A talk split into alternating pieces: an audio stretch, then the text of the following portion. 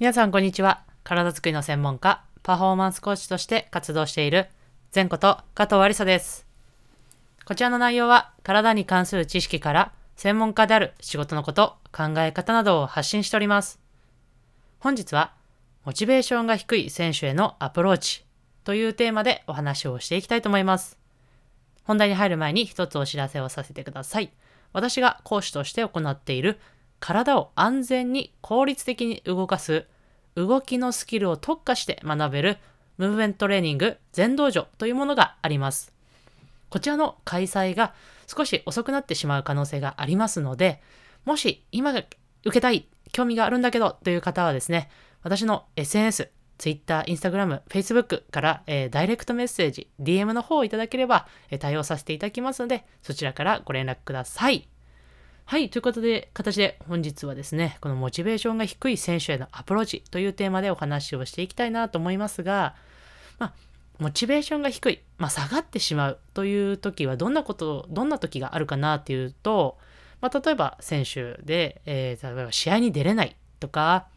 まあ、練習とかでもですが、プレーがうまくいかないとか、まあ、監督に怒られたなどなど、まあ、様々な場面があると思いますが、まあ、要はですね、こうやっぱりその様々な今の要因によって、まあ、やる気が、言葉をね、こうそのままこう濁さず言うとしたら、もうやる気がなくなってしまったという選手への、まあ、対処法という形で、えー私が意識していることをちょっとお話ししたいなと思います。まずはですね、私がやっているのは、まあ一つは、まあ様子を見るということですね。まあやっぱりこう何に落ち込んでいるのか、まあ何に怒っているのか、悩んでいるのかというのを、まああの、まずはちょっと引き目から、えー観察して、まあ様子を見るということをしています。そして次はですね、まあ、対話をするというところですね。まあ、これは場合にもよりますが、まあ、対話ができる状況であれば、まあ、話を、えー聞くということをしています。で、今聞くと言いましたが、まあ、もう今言った通り、この、ここではですね、とにかく傾聴、まあ、要は聞くということに、えー特に専念をすることを意識しています。もちろんですね、こう求められた時とか、まあそういう場合は、まあアドバイスだったりとか、まあ意見というのはもちろん言いますが、基本的には、えー共感して、まあ、聞くということを意識するようにしています。まあこうやってね、こう対話して話すことで、えー話すだけでもこうすっきりする選手もいたりとか、まあ、それによって頭がこう整理されてですね、こう解決してしまうみたいなね、選手もいたりするので、もうそれはそれでもういいことですのでね、えーそういう形で、話をしたりしています。そして、もう、えー最最後はですね、こう、成長を感じさせるということを、えーするようにしています。まあ、例えば、こう、練習やこう試合とかですね、まあ、バスケットボールであれば、その試合とか、ま、練習、まあ、どうしてもこう勝敗とかね、こうというものはこう、まあ、出る、試合に出れる、出れ出れない、えープレーをやる、やらないというのは、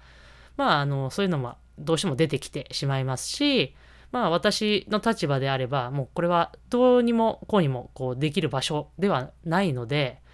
なので、私がアプローチできる場所としてはトレーニングという部分ですので、まあ、そこのトレーニングの部分で、まあ、成長をですね、感じてもらえるように、えー意識をしています。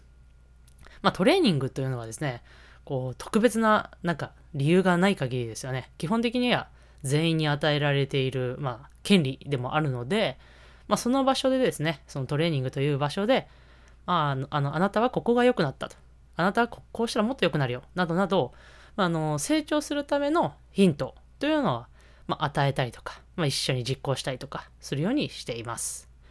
まあ、要は大事なのは、まあ、特にスポーツチームであれば、やっぱり全体の空気だったりとか、まあ、雰囲気、まあ、気持ちとかがですね、やっぱり特に重要になってきますので、もちろんね、そういう体の、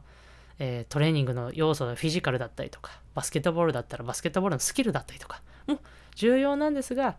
やっぱりですね、こう、最後の最後はやっぱり気持ちが強い方が勝つと私も思っているので、まあ、そういう全体の空気、気持ちを上げるためにも、その気持ちがですね、落ちてしまうっていう選手をできるだけ少なくするということを、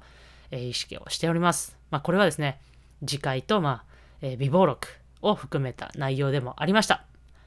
いかがだったでしょうか？少しでも皆様のお役に立てたら嬉しいです。お役に立ったなとか、こう面白いなと思った方はですね、ぜひチャンネル登録だったりとか、まあ、フォロー、えー、高評価していただけるととっても嬉しいです。SNS の方でも、こう、フィードバックのね、コメントなどを楽しみにしております。それでは最後、前頭からストレッチして終わりしましょう。胸の前で手を組んで、その手をですね、天井にぐーっと伸ばしていきましょう。はい、伸ばして伸ばして伸ばして伸ばして、パッと近づく。はい、それではまた次のエピソードでお会いしましょう。